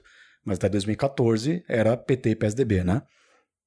Você tem um, um nome que é forte no campo da esquerda, mas a própria esquerda vai fazer a, aquela, aquele favor que a esquerda adora fazer para ela mesmo, que é derrubar, que é o Flávio Dino. A esquerda vai matar o Flávio Dino em algum momento. Em algum momento, a esquerda vai matar o Flávio Dino. Explica tá? por quê, André. Porque ele não é do PT. Por isso. A esquerda do PT vai matar ele. A não ser que ele aceite ir pro PT. A não ser que ele aceite ser vice de alguém do PT. O PT não vai ser vice dele. Então a, a esquerda vai, a esquerda do PT vai mexer com ele. A esquerda dele não tem força para mexer com o PT. A, temos uma esquerda no Brasil que é, que é muito dividida. Muito dividida. São várias esquerdas dentro de uma esquerda. Várias esquerdas dentro de várias esquerdas, né? Sim. Então, aí você, você pega já o Luciano Huck, que de bobo não tem nada, chamou o Flávio Dino para conversar. Para tentar convencer o Flávio Dino a ser vice do Luciano Huck. Flávio, Flávio Dino, Dino... Se, se, o ouvinte não conhece, Flávio Dino do PCB, né? Governador do... PCdoB, PCdoB. PC, PCdoB. PCdoB. Atual governador do Maranhão. Isso, foi quem é o cara que desbancou o, a família Sarney do Maranhão, né? E é um, é um cara muito sério. Eu gosto muito do Flávio Dino, mesmo. É um cara muito sério, o Flávio Dino. Muito sério, com, com ideias boas. Enfim, a questão é que ele não é do PT. E o PT, desculpa, o PT não vai, não vai aceitar ser vice na chapa de alguém. Não vai aceitar. O Ciro Gomes não vai aceitar ser vice na chapa de alguém. Então nós corremos o risco de ter, na próxima campanha de 2022, um candidato do PT, um candidato do outro lado, que é o Ciro Gomes, e um Flávio Dino. Eu duvido que o PCdoB lance o Flávio Dino à presidência com o PT no mesmo jogo. O PCdoB sempre estava do lado do, do, PT. Aí precisa saber se o Flávio Dino vai ficar no PCdoB. Se o Flávio Dino não vai, porque o Flávio Dino pode ir para um PT e sim, ele é o candidato do Lula. Pode ser, já teve essa conversa. Agora, do mesmo jeito que ele teve conversa com o Luciano Huck para ele ser vice do Luciano Huck, que faz todo sentido, todo sentido pro jogo, ele ser vice do Luciano Huck, porque o Luciano Huck conversa com o Norte e Nordeste, ele conversa com, com, com a ala rica do país e tem um Flávio Dino que é, é, é, é governador de um estado importante do Norte. Aí faz todo sentido. E eu tenho muito medo disso, muito medo, porque é, para deixar claro para as pessoas, para mim seria um desastre uma presidência do Luciano Huck. Um desastre uma presidência. E seria um desastre você ter um Flávio Dino como vice dele. Você vai anular um Flávio Dino, que é um cara que acho que seria um grande nome para o lado esquerdo. Um grande nome. Então, é, temos, temos muitas complicações para 2022 e muito tempo também ainda para chegar lá. Muito tempo, muito tempo. Essa, essa situação do Flávio Dino, acho que é uma das mais é, interessantes, né? E eu concordo com você, assim, eu acho que, pelo menos com os elementos que a gente tem hoje, a coisa caminha para que é, rache mesmo. O PT não, não tem nenhuma disposição de criar qualquer tipo de aliança com o Flávio Dinos é, sem manter o, o, protagonismo. E à medida que o Dino é, se encontra com, com o Hulk, é, à medida que o Dino se encontra com os liberais lá na Casa das Garças, à medida que o Flávio Dino se encontra com o FHC, também se encontrou com, com o FHC em janeiro, é, aí isso alimenta ainda mais as alas petistas que desconfiam né, do, do, do, das intenções do, do, Flávio Dino. Então, é, no momento, parece que a rota mesmo das duas forças é, é, são divergentes. Né? E a dúvida permanece. Né? A gente não tem um nome de esquerda ou de centro-esquerda forte é, para 2022, né? Então, da mesma forma como o cenário é trágico em São Paulo, como a gente falava agora há pouco, parece que também será em 2022. É, mas é, é claro, sempre com muitas ressalvas. Tudo pode mudar. É, a gente tem o Brasil hoje ele é tão dinâmico é, e, surreal, né?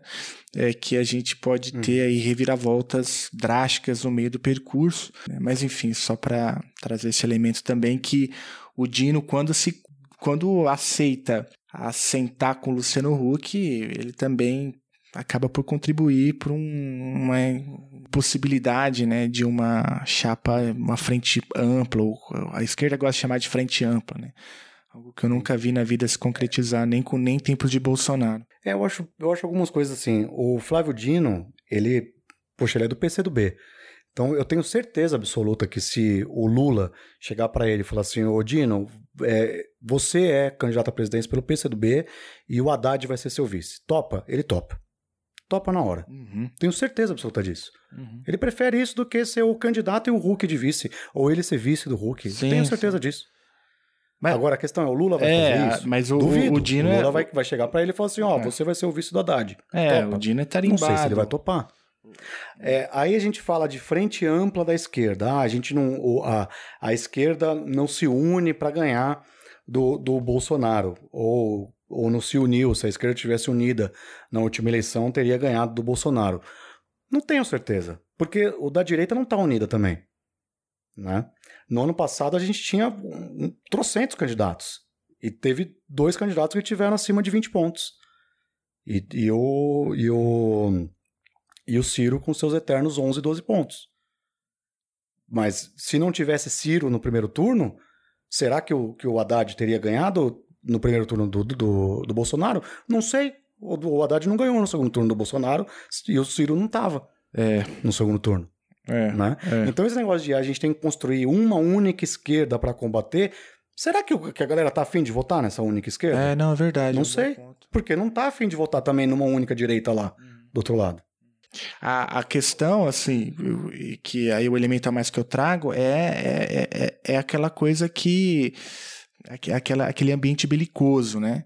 Que impossibilita qualquer tipo de diálogo, né?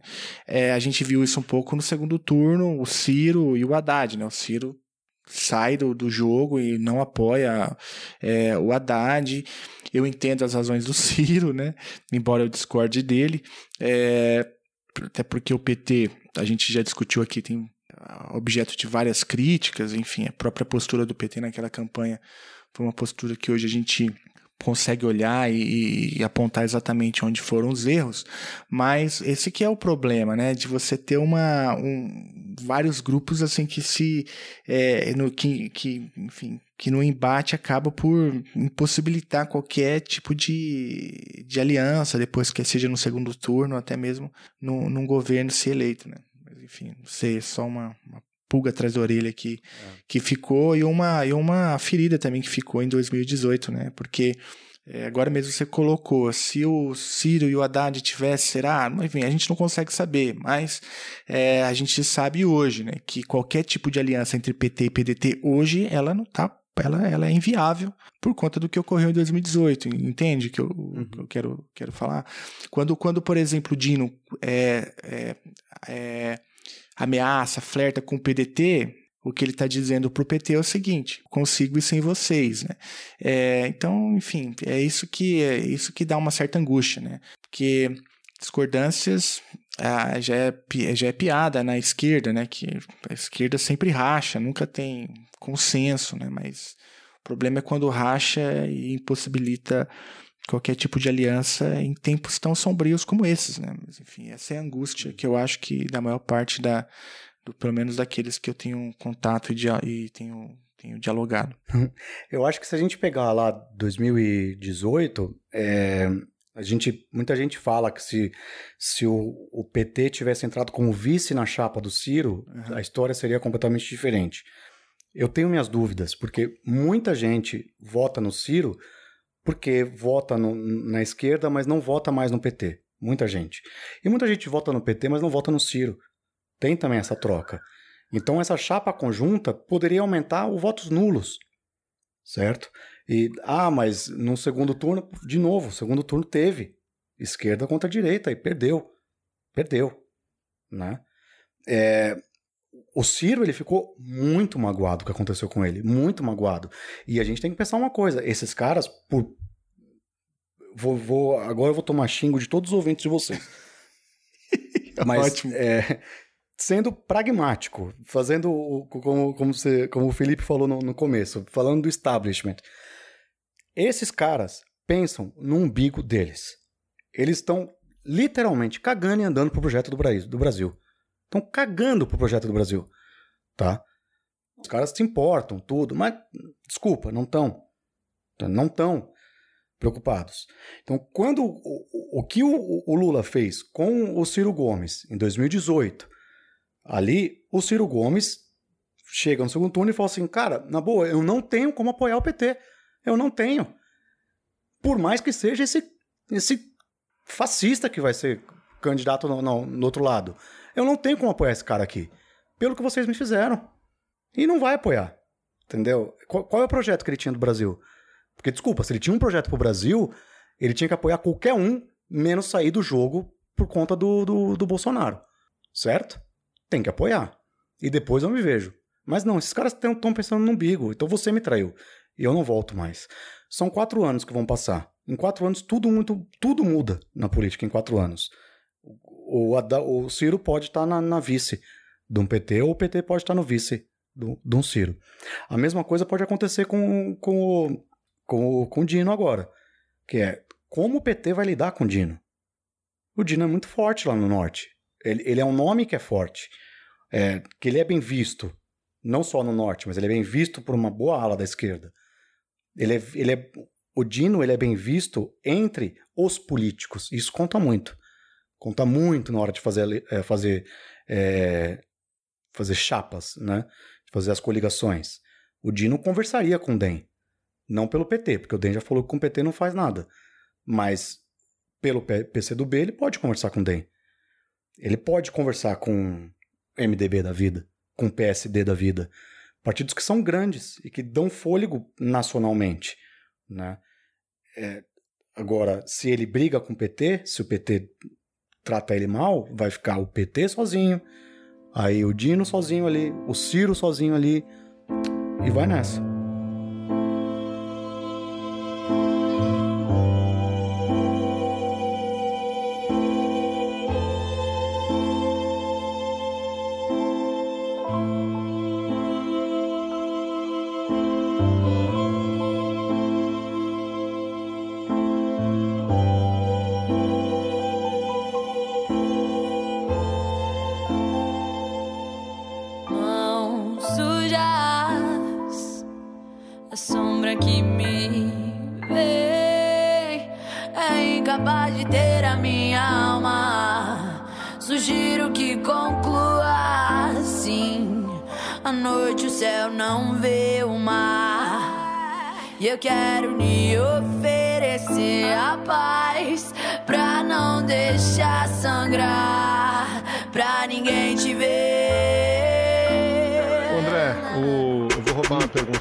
Aqui, que ele tinha adiantado pra gente. É, que você, você, até no começo da, da conversa, falou que é, quando você começou a fazer campanha, você fazia o digital, etc. E, e você já explicou várias vezes no NBW, no, no B9, lá quando você foi lá, até aqui no, no a Escada também, é, o jeito que essas campanhas ah, funcionam e o jeito que elas usam mídia social, né? É, como você tem aí é, essas pessoas que ficam cultivando grupos no Facebook, cultivando grupos no WhatsApp, e o cara, o, o cara fica ali o, o ano inteiro é, até ser ativado para alguma coisa, por algum, algum notícia, alguma coisa, circula um meme, circula um vídeo, é, esses materiais são produzidos, né? É, Acho que você que falou que você está passando um meme para frente, a maior probabilidade é ele ter sido produzido por alguma campanha, por alguma agência, é, etc, né? É, mudou alguma coisa, cara? Você acha que mudou alguma coisa de 2018 para cá com, é, com a mudança no financiamento de campanha, com essas declarações? Enfim, a gente teve aí em 2018 aquelas matérias da, da Patrícia Campos Melo na Folha, denunciando um monte de coisa. Você acha que mudou alguma coisa? Você acha que o jogo é o mesmo? Você acha que vai piorar? Não, o jogo, o jogo é o mesmo. O que mudou foi que ficou mais perigoso para quem faz. É só isso. Então, a pessoa que aceita trabalhar hoje com fake news tá correndo risco sério de ser preso. Ficou mais perigoso se pegarem, né? Mas continua tendo. Ainda existe isso daí de monte. É, amanhã, às 9 horas, né? agência 10. 10 horas da manhã, vai ter agência em quase todo o país, começando o turno do dia, com os funcionários chegando lá e funcionários que produzem fake news. Acontece isso. É, continua. A questão é você pegar esses caras, essas pessoas. É, questão de financiamento. É, mudou muito isso já em 2014 para cá já começou a mudar muito o financiamento. A campanha já não é mais o montante financeiro que se ganhava na, na, naquela época, né? Ainda se ganha muito bem quando você faz uma campanha de nome e tudo, você, você ganha muito bem. Mas já não é mais dinheiro para como o Duda Mendonça comprou uma ilha. O o, o João como é que é o nome do, do PT agora? O João. Me fugiu o nome agora dele. É... João Santana. João Santana. João Santana também ganhou, sei lá, 100 milhões de, de, de dólares para fazer a campanha da Dilma 2014. Tem, e o, e o, o do, do Aécio ganhou outros 100 milhões de dólares para fazer. Não, tem, não é mais assim. Ou quando é, esse cara tá, esse marqueteiro tá aceitando é, correr o risco de ter o nome dele divulgado no Fantástico da Vida daqui a um ano dele sendo preso. Né? Porque ele vai ter que receber o dinheiro por fora, na maleta, tudo. Então hoje já está mais, mais complicado. Hoje diminuiu muito o orçamento das campanhas para conseguir para conseguir pagar, receber, paga, os candidatos pagarem e você receber legalmente, né? É dessa forma que funciona. Mas o dinheiro ainda rola e, e essas casas de fake news estão espalhadas pelo Brasil. Aos montes, aos montes. E continuam produzindo de monte. Mas aí, ao mesmo tempo que você fala que, que continua rolando, que aumentou o risco do cara ser preso, então provavelmente o FII do cara aumentou também, né? Não. Não. Ele não tá cobrando mais? Não. É, é primeiro emprego das pessoas. É primeiro emprego. É, quem faz ali o memezinho, essas coisas, é primeiro emprego. É molecada que nem faz ideia que pode ser preso com isso daí. Sacou? Você, esses caras, essas pessoas ganham dois mil reais no máximo, no máximo. Dois mil reais por mês. para trabalhar horário normal, horário comercial. Trabalhar ali. Aí o coordenador, sim, esse cara ganha dinheiro. Né? Quem tá coordenando isso daí, essa área. Geralmente, hoje, essas pessoas não vão mais pra agência. As pessoas estão alocadas nas suas casas, tudo com VPN, para esconder IP, tudo, fazendo trocas em chats de o próprio Telegram, mas no chat secreto do Telegram, que auto, auto apaga ali na hora, fazendo transações com, com é, celulares pré-pagos, vários chips pré-pagos para fazer a troca do meme para um, o outro, e usando nuvem que não é daqui de jeito nenhum, é lá fora, você sobe lá fora, captura lá fora e passa para outro lá fora, não lá que chega no, em você de novo, chega no computador do lado do seu amigo, é, tem toda uma, uma cadeia, quase uma cadeia alimentar, toda uma cadeia do processo para você produzir. Mas continua produzindo com o mesmo salário, é, que é isso mesmo, as pessoas não ganham mais que dois mil reais, e estão lá, estão lá fazendo o trabalho deles, sem saber, na verdade. São, é molecada, molecada. O Brasil, é, infelizmente, o Brasil não é o Brasil político. O Brasil não é político como a gente pensa, como a nossa bolha pensa. O Brasil não pensa política lá na ponta. E, e essas pessoas que estão produzindo estão trabalhando com humor para eles. Não estão percebendo o, o buraco que eles estão fazendo no, no, na história do país, elegendo um presidente baseado em fake news. Um presidente que vai acabar com os direitos dessas pessoas. Triste, cara. Mas deixa eu é, aproveitar o gancho do, do Geraldo. É uma pergunta que você, acho que cansado de ouvir e cansado de responder também, é que é sobre é, o, o, papel então das mídias tradicionais na, nas campanhas eleitorais. Né? Teve a era do rádio, a era da TV, agora a gente estava discutindo o digital. É, a TV ainda tem alguma relevância é, depois que a gente quando a gente olha, por exemplo, para 2018, o tempo de campanha que o tempo de TV que o Bolsonaro teve, é, como que isso tem impactado aí o, a tua área de, de atuação profissional? É, o Bolsonaro ele teve um tempo muito pequeno na televisão é, de horário de propaganda eleitoral, mas ele teve um, um, tempo muito grande de exposição num Jornal Nacional da Vida com a facada. Né? Ele virou vítima em, é, em rede nacional. Isso daí ganha muito para ele, é, conta muito para ele. O, o Dória em São Paulo é eleito com a televisão gigantesca. Ele tinha dobro do tempo que o, que o outro candidato, o Márcio França, tinha em São Paulo.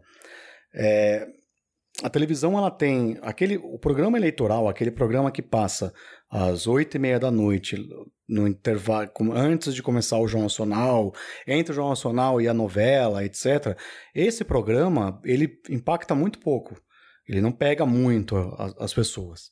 Porque muita gente realmente troca de canal. Hoje muita gente tem TV a cabo, muda para TV a cabo e muita gente vai cozinhar nessa hora, vai arrumar a marmita pro dia seguinte nessa hora, vai ouvir música nessa hora, ou vai ficar vendo o celular, porque hoje nós temos a segunda tela, hoje não há um tempo, tem a segunda tela e grande parte do Brasil tem essa segunda tela. Então vai ver o, o Zap ali na hora do, do, do programa eleitoral, o Zap e o Face, né? É, as, agora, quando você pega essa televisão nas inserções, porque durante o dia tem as inserções partidárias, as inserções eleitorais. Então, essa pessoa está assistindo ali o programa, sei lá, da Silva Popovic na Band. E aí entra o comercial na Silva Popovic. As pessoas estão assistindo esse programa, ela não vai sair no comercial. No, no intervalo desse comercial vai entrar uma pílula de 15 segundos do candidato. Pá, e essa pílula de 15 segundos do candidato falando com essa pessoa que está assistindo é exatamente com essa pessoa que está assistindo esse programa.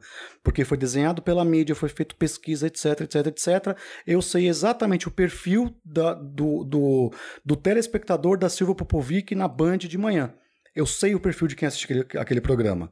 E eu sei o que eu preciso falar para esse perfil. Então eu vou entrar no comercial com 15 segundos vou falar para ela. Puf, tá aqui o que eu tenho para te falar.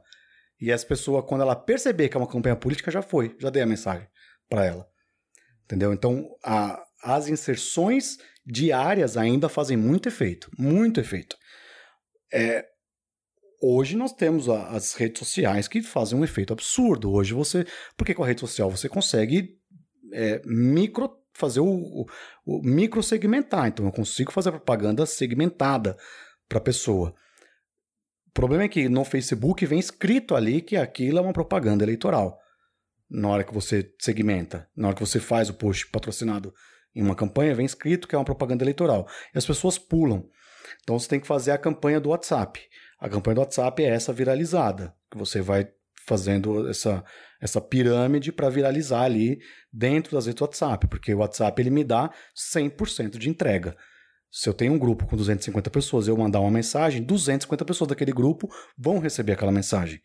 No Facebook, se 250 pessoas me seguem, não são 250 pessoas que vão ler essa mensagem ou receber essa mensagem. São 5%, 8%, dependendo do, do algoritmo e da boa vontade do marketing com você. É, no Instagram a mesma coisa, no Twitter a mesma coisa. Até o Twitter não entrega mais para 100%. Se eu não me engano. O Twitter não entrega mais.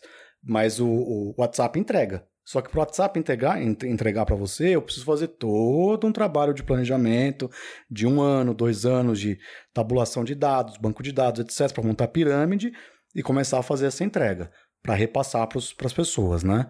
Então, nesse ponto, a televisão faz muito efeito, porque a televisão tá lá gratuita para a pessoa, é um, é um canhão, porque muita gente está assistindo, caiu muito a audiência da televisão, mas ainda é muita gente assistindo.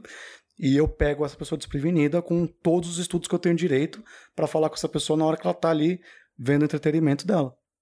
E o, última pergunta, é, inclusive isso foi até objeto de um 5 minutos NBW que antigo, né? um dos cinco minutos, um, um dos tantos cinco minutos que ultrapassou em muito, né? O, o limite de cinco minutos. Que você... Acho que nenhum tem cinco minutos. é, que você falou um pouco. Aí é, você, você contou um pouco da, é, da, da, estrutura física em torno desse tipo de campanha pelo WhatsApp, né?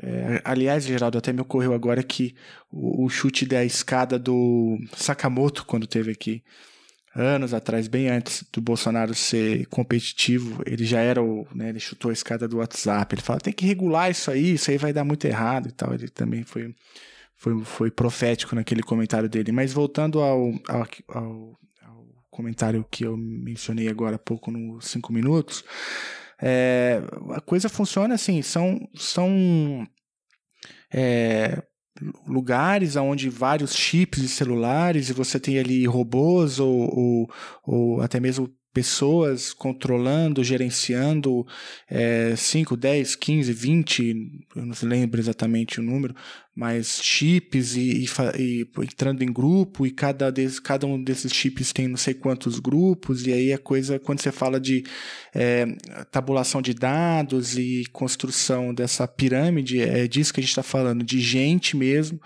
paga para poder entrar nesses grupos, formar esses grupos, produzir os memes, o conteúdo e, e espalhar por aí? É, funciona assim, você tem, tem dois modelos de, de produção de fake news, né? O modelo número um seria basicamente assim, são cerca de 20 profissionais trabalhando em home office com a VPN. Esses 20 profissionais é, criam e alimentam perfis fakes na, no Facebook, no Twitter, no Instagram. Eles dão vida para esses perfis e entram em grupos diversos da, dessas redes sociais. Diver, todos os grupos que você imaginar, esses perfis estão inseridos. Grupos de compra e venda, grupo de, de religião, de putaria, de esporte, todos os grupos, esses perfis fakes que têm vida, estão inseridos. Aí esse grupo de profissionais, um, aí um grupo de profissionais em paralelo cria memes de acordo com a demanda do cliente. Vai criando memes ali, baseado em pesquisas, etc., vai criando memes. E aí dispara o meme de acordo com, com a estratégia ali pré-definida. Ele manda, criou o meme, manda para esses 20 profissionais que têm esses perfis já inseridos nos, nos grupos e faz o, o disparo. Esse disparo seriam, é, sei lá, então a gente vai colocar aí na conta 20 profissionais, 10 perfis. Cada um desses 20 profissionais trabalham com 10 perfis. Cada perfil dessa pessoa está inserido em 50 grupos do WhatsApp com 250 pessoas. Daí dá mais ou menos em 10 minutos de estalo de dedo, eu atinjo 2 milhões e 500 mil pessoas. Em menos de 10 minutos. Caralho. Nesse, nesse modelo. O modelo 2, é, você tem o, um criador, que seria a, as agências, a, é, ativistas, militares, é, militantes ideológicos, essas coisas, que é o criador. Você tem o hospedeiro, que seria o profissional especializado em hospedar esse conteúdo sem deixar o rastro, geralmente fora do país que aí são aí entra a fake news pesada mesmo, tá? Você tem o disseminador, que são cidadãos comuns. Aí eu estou falando já com um cidadão comum mesmo. Ele vai ser o meu disseminador. E você tem os, as pessoas que estão ali é, motivando isso, que seriam os políticos, né? Esse é o, a, seria a mecânica do, do, do modelo 2, os players do modelo 2. Como funciona?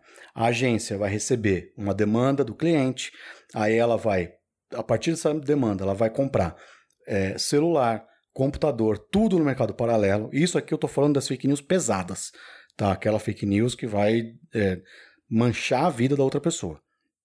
Então, essa pessoa vai comprar celular, computador no mercado paralelo, geralmente fora do país, você já compra lá no Paraguai, na Argentina. Aí ele vai abrir contas em diversas plataformas, também hospedadas fora do país. vai pesquisar os canais, os públicos, os perfis que ele vai entrar e desenvolver os conteúdos.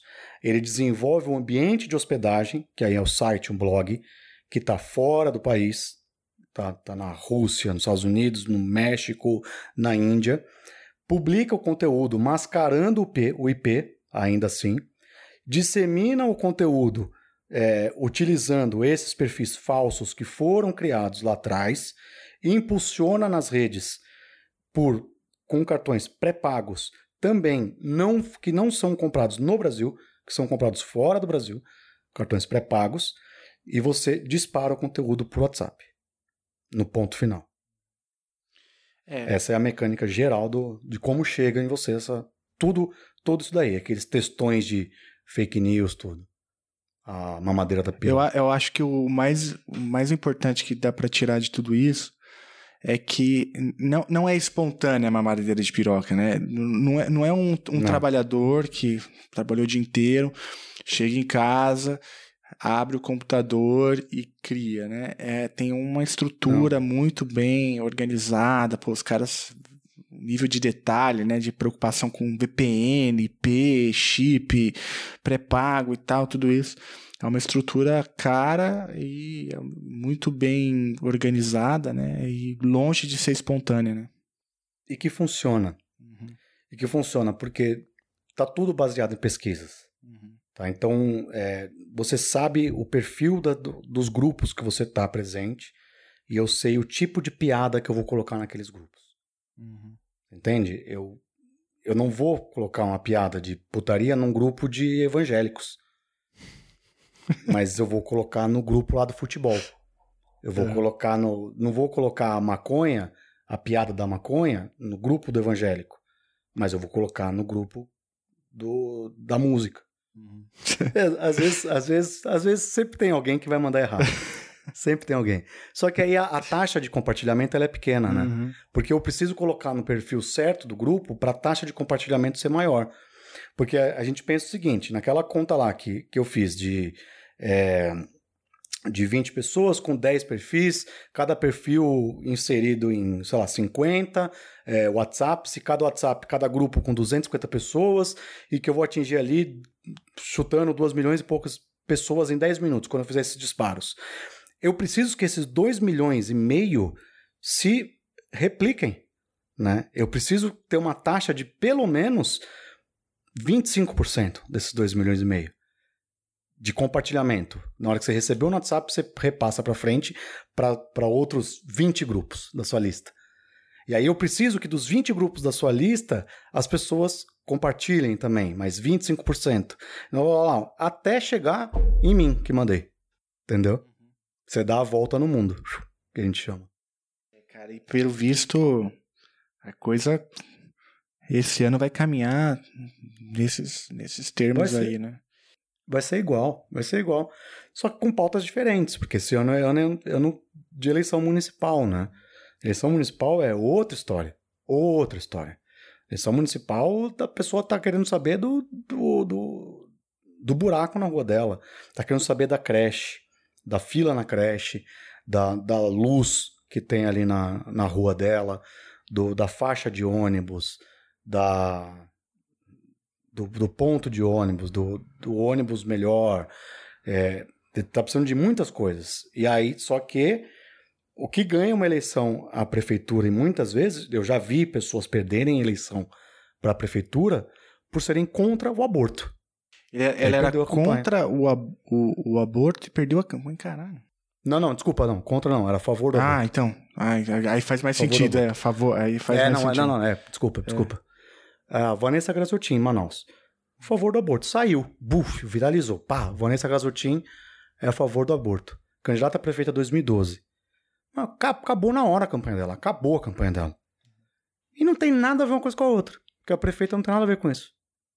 Então, isso vai viralizar muito, essas, essas fake news do, literalmente do mal mesmo. Né? Falar que é, é viralizar o, o vídeo da orgia do, do Dória uma semana antes da campanha da, da, da, eleição do segundo turno aqui em São Paulo. Chegou no WhatsApp de todo mundo o, a orgia do Dória. Né? Quem será que soltou? Eram dois concorrendo só. Né? Entendeu? Ai, ai, cada lembrança que você me traz, André. É... Ginástica que salva o Brasil. Vai do ginástica que vai salvar o Brasil. Concentre calma, mire e dispara. Tiro na cara, mata esse imbecil. Atravessa o perverso é como uma rajada. Que nem Marighella portando um fuzil. Massa cefálica, suja calçada. Acho que seu milho canalha caiu. Ginástica que salva o Brasil. Vai do ginástica que vai salvar o Brasil. Concentre calma, mire e dispara. Tiro na cara, mata esse imbecil. Atravessa o perverso é como uma rajada. Que nem Marighella portando um fuzil. Massa cefálica, suja calçada. Acho que seu mito canalha caiu. Não precisamos de mais retrógrados. Chega de armas, queremos livros.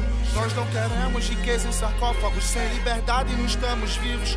Vi a pobreza de perto é o inferno. Senti a dor que nos leva pro crime. Não é um playboy militar que vai opinar ou julgar sobre o que nos define. Não tem cabimento, não seja um jumento. Até um cachorro entender essa equação. As mazelas da alma, os traumas e a dor. Se cura com amor, saúde e educação. Você não é sociólogo, nem antropólogo, psicólogo e nem pedagogo. Senhor candidato é menino mimado, soldado frustrado, grande demagogo. Eu não sou petista, eu sou bolchevique. Fascistas amarra e depois toco fogo. Eu sou pró-vida, mas sou contra a vida dos filha da puta que mata meu povo. Isso é pela alma de todos os moleque que tão nessa porra sem ver uma saída. E cada voto que eu tirar do verme vai ser como se eu salvasse alguma vida. Livres pensadores assustam.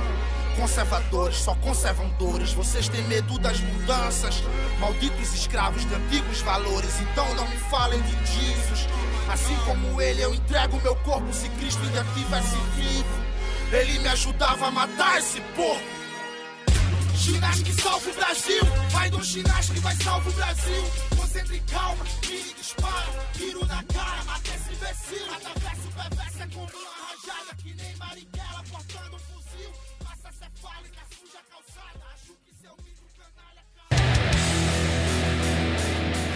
Você acabou de ouvir mais um episódio do Chutando a Escada. Para apoiar, acesse chutandoaescada.com.br barra apoio.